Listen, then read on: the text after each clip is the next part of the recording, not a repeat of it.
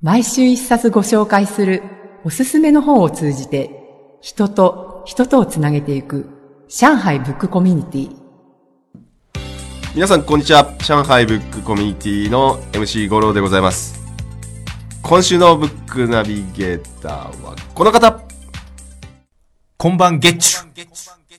ブックナビゲーターの岩田でござい ます。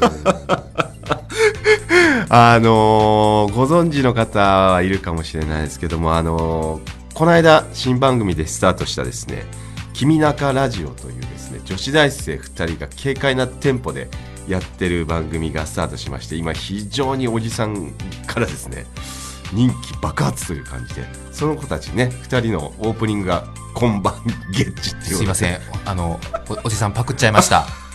い やぜひねあのブックコミュニティをね聞かれてるリスナーの方もね「君中」一回聞いてみてくださいいや、めちゃめちゃ面白いでめちゃくちゃ面白いということでね、す。はい。えー今週の一冊を言ってみたいと思いますそうですね。えーでは、今週の一冊はですね、これは講談社現代新書から出てます、えー居酒屋の世界史。ということで乾杯乾杯ちょっとね本のタイトルに合わせて今回はなんと飲みながらやってみたいと思いますいいですね。いいですかいいいんですかいいんですかもう就業時間は過ぎております 一応ちゃんと言っとかない一応と、言っとかないとね後から、後から突っ込まれるかもしおれない前かはらね、何してんねん と。まあ、ちなみに、朝日スーパードライでございます。はい。じゃあ、岩井さん、あの、ちょっと飲んでおいていただいてね、はいえその隙に僕は本の紹介を少ししたいと思います。はい、ずっとしていただいてもいい です。 はい。えっ、と、この本はですね、えーこの本の内容紹介をしたいと思います。えー居酒屋を除くとヨーロッパ文明が見えてくる。えー銀行にして裁判所、売春宿にして病院。居酒屋がかつて有していた多機能性とは、居酒屋と教会の深い関係とは、なぜヨーロッパでは非ヨーロッパ文明圏よりも早く農村に居酒屋が浸透したのか。お酒と酔いどれたちをめぐる世界史の旅というようなね魅力的な はい。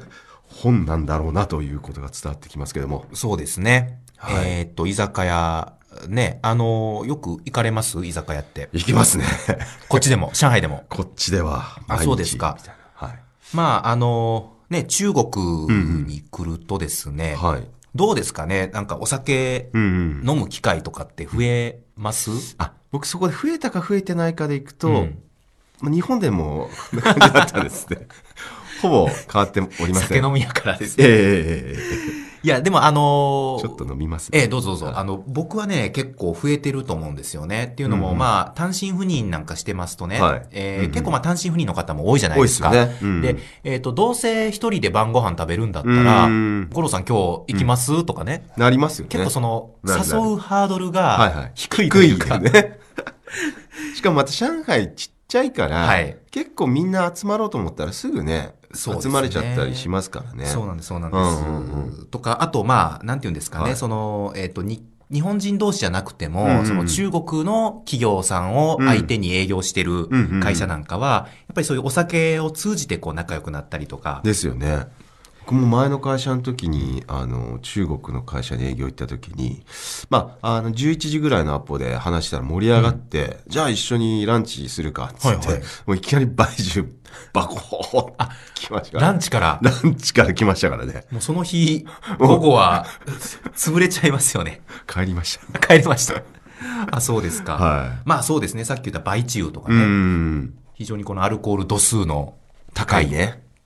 ね。でも結構、なんて美うのかな味しいんですけどね。美味しいですよね。僕意外と好きですね、あマ好モき好きタイとかね。そうそうそうそう。 ですね。あと、まあ、いわゆる紹興酒、ホワンチオっていうのかな。黄色いお紹酒。興酒はね、うまいっすよね。うまいやでっすぱりなんか日本ではあんま飲む機会なかったですけど、こっち来たらね、いや、美味しいですよね。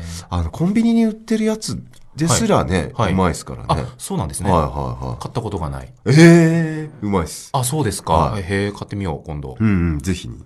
とか、あと、まあね、今、このビールうんうん飲んでますけどうん、ビールもね、あの、言わないとうん、冷たいのが出てこない時がありますよね。そこで、あ、いい話ですね。僕あの、中国来たばかりの頃は、うんまあそれこそ冷たくないビールとかありえねえなと思ってたんですけど、はい最近なんか逆に冷たいの飲まなくなったっていう。あ、五郎さん自身がはですかいなんでい家とか。いや、なんかやっぱ急に冷たいの飲むと、はいまあ僕あの、仲いい人はご存知だと思いますけど、はい。お腹弱いんで、ギル ギル、ギルギルギルっつって。あの、書店に行ってもお腹が 痛くなるという。そうそうそうだから最近なんか常温のビールが意外と好きだっていう、ね。あ、そうなんですはね。いかな実りは現地化してきてま すね。電池化してますね。してるかもしれないね。とか、まあ、ちょっと味が薄いというか、うそうんいうことをおっしゃる方もいらっしゃいますよ薄ね。いですね。もう、チェイサービールですよジェねイ。さん、チチンタオビールとか言っちゃいけないのかな。まあ、あの、はいこっちのビールを飲みながらの、はい倍重飲むとか。ああ。まあ、めったにないですけど、はいはいはいはい。うんなうるんほど。だから、ビール飲んでるような、水飲んでるようなね、なんかちょっと薄くてね。これ、あの、今ね、あの、朝日スーパードライいただいてますけども、朝日スこーパれはうん。美味しい。美味しいですよね。はいあの、やっぱりね日本と一緒一緒ですね。ですよね。うん若干薄いのかなどうなのかなあんま変わんない気がしますけどね。ですねうん。すいません、今、あの、ずっと飲んでますけ ど。まあ、本のタイトルがね、今日はね、飲みたくてやってるわけでは、そうなんです決してありません。ええ本のタイトルが、お酒に関わるね、なんとね、せ居酒屋の世界史ということだった。はいまあ、というちなみに言うと、ええ僕も親父とお袋が、はい。あの、東京の高田の馬場で、まあ、居酒屋というか小料、小料理屋をやってましたんでそうなんですね。すね。だから、この居酒屋の世界史っていうのは非常に興味あります。はい。えっ、と、はいまあ、居酒屋ってね、うん本当に、えー身近な場所というか、うんうんうん。よくね、使われたりとか、うんうんまあ、本当に、えー馴染みがそうですよね。ある場所ですよね。うんうんうんで、えっ、と、まあ、ただ、そうやってお酒を飲むところといえばそうなんですけれども、うんうんうんあのーこの本ではですうんね、はいはい。えー例えばその16世紀の16世紀。ドイツの農民戦争はであるとかですね、えー18世紀のフランス革命が、は居酒屋から始まったと言ったら驚くであろうと。い。え、本当 で、えーまあ農民や革命家は居酒屋で計画を練り、なるほど。民衆に呼びかけ、呼びかけたりしたのだと。なるほど。あながちでも分からんこともないですえねー。すいません、ちょっともう寄ってきてですね、 早っ。舌が回らなくなってい回るってでですね、あと、まあ、えー、なんでしょうかね。居酒屋が売春宿であったことはすぐに想像できても、うん銀行や裁判所でもあったそことはよく言ったらどうであろうわかかんと。ないねあと、外科医が治療する病院にもなったと言ったら信じないであろ うと。えどういうこと居酒屋で外科手術。危なくねみたいな ね。そうです、そうです。そうですおなどういうことなんだろうな、それはと。かね。あと、まあ、そのヒヒトラーが演説し、ナチスが成立したのも居酒屋であったことを知ったら興味が湧くであろうと。うん。ということで、確かにね、居酒屋がそういう場所だったと聞く と、ちょっと興味が。湧きますよねで、確かあの、五郎さんと、うんうん今ね、ここにライブラリーはいはありますけど、い。ライブラリー。そういった企画をしたのも、なんか飲みながあー。居ら酒屋で本当だ。盛り上がりましたよね維。新ラーメンでね。維新ラーメンで。石鍋でしたっ けですね。そうだそうだですねそうだ。そうなんです、そうなんです。サゴヤだ、サゴヤ。あ、さおや。さおやさんね、サゴヤ さん。そうなんです。そうなんでだすそうだそうだ。だからまあ、あのーそういう本なんですが、ただ、はいあの、まあ、この著者のですね、うんうんうんえー下田淳さん下田は淳、さんあの、はいまあ、専門がこのドイツ、うほうほうほーなんでですねなる、ほどですね。えーちょっとね、中国に関すうんうるんページっていうのがちょっと少ないんですけれども、うんうんうんただまあ、あの、中国の居酒屋うん。はい。っていうことについても、あの、載ってましてね。そうなんです、そうなんです。で、えーっと、中国はですね、まあ、漢の時代に、この居酒屋っていうのが登場してう、ん。で、宋の時代にまあ発展したと。ほうほうほうほうほう。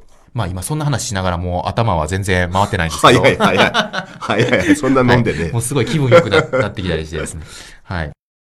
とかですね。うんなるほどあのーあと、まあ、河南省で発見されたうんうん、紀元前7000年頃の土器にですね、ほ酒の残りカスが付着していたとかですね。う。へ結え。構まあそういう、あのー、中国の、おまあ、お酒に関するエピソードであるとかでうんうすね。んうんで、えっ、と、なんかこれ結構世界共通らしいんですけど、うんうん中国でも酒の醸造っていうんですかね。はいはいっていうのは最初女性が担当していたと。これは、へーあの、古代オリエントであるとか、日本も一緒らしいんですね。へーかそういうことなんでだろなんでしょうね。なんかそういうのが載ってたりとかうんですね。うんあと中国は古代では、うんうん。あの、民衆が集まって酒盛りすることは法律上禁止されてまして、へえ。えー酒飲むと罰金酒飲むと罰金3人以上で酒集まって飲んだら、うん罰金4両。ええ二人だったらいいって いうわかんないですけどね。あなんでなんだろうってね、 不思議だけど。そうなんですよあーね。なるほど、なるほどね。はい。とか、まあ、あと、えっ、と、中国のね、有名な詩人、李白なんかは、李白まあ、うん酒を愛してですね、酒を愛し、そして歌を作った。歌を作っまあ、そういうようなね、まあ、ちょっと話なんかも、こう、載っていてですた。ね。んえー面白そうだね。え、まあ、あとはね、あのーさっき、まあ、ヨーロッパっていう話もありましたけれども、うんうんうんあの、ヨーロッパの居酒屋の、その歴史が中心だったりとか、うんうんあと、イスラム圏の居酒屋。へえイ。スラム圏って、まあ、基本ね、酒はう禁ん止と言われてるような。あるんですねえーあはるんいですね。で、あと、日本の居酒屋。うん。っていうふうに、まあ、地域別でですね、はいえーそういった居酒屋の、まあ、うんうん歴史を紹介していたりですね、うんあと、まあ、テーマごとにも、テーマごとえあのー紹介されてましてね、うんうんうん。まあ、教会と居酒屋、ほ売春と居酒屋う。、ほ芸人と居酒う。屋、ああ、それ面白い。犯罪陰謀と 居酒屋。っていうようなですね。なるほどえーも載っている本なんですよね。なるほどねはい。まあなんかあれですよね、なんかお酒ってやっぱりあの、各諸外国とかの、まあ、はい酒って結構文化と深い結びつきがね、そうですね。あるんで、ありますよねなんかまあそこを知る、まあそれこそワインとかはい。ね、そうですし、はい。まあ国の酒もね、はい。日本酒しかり。そうですね。まあなんか酒を知るのとその国の文化を知るみたいなのがね、なんか切っても切れねえんじゃないかなあみたいなねーなるほど。気がしますね。そうですね。うんということでね、はいあのーこの収録後の反省会にねぼちぼち行きたくなってきちゃったんで ねあの今回はここら辺で締めたいと思いますけどこはのい本はどんな人に読んでもらいたいですかね、あの、ズバリ酒飲みに飲ん で、え飲んでじゃない、呼んでもらいたいです。飲まれてるもう飲まれてる言えてない、言えてない。飲まれてる飲まれてる。ということでね、はいぜひあのーお酒の好きな方はね、お酒飲んでるだけでなくね はい。そこに関する教養も深めてそうですね、多行き分ましょうと、お酒が美味しくなる。ありがとう美味しくなる一冊ですはい今週もどうもありがとうございましたございました。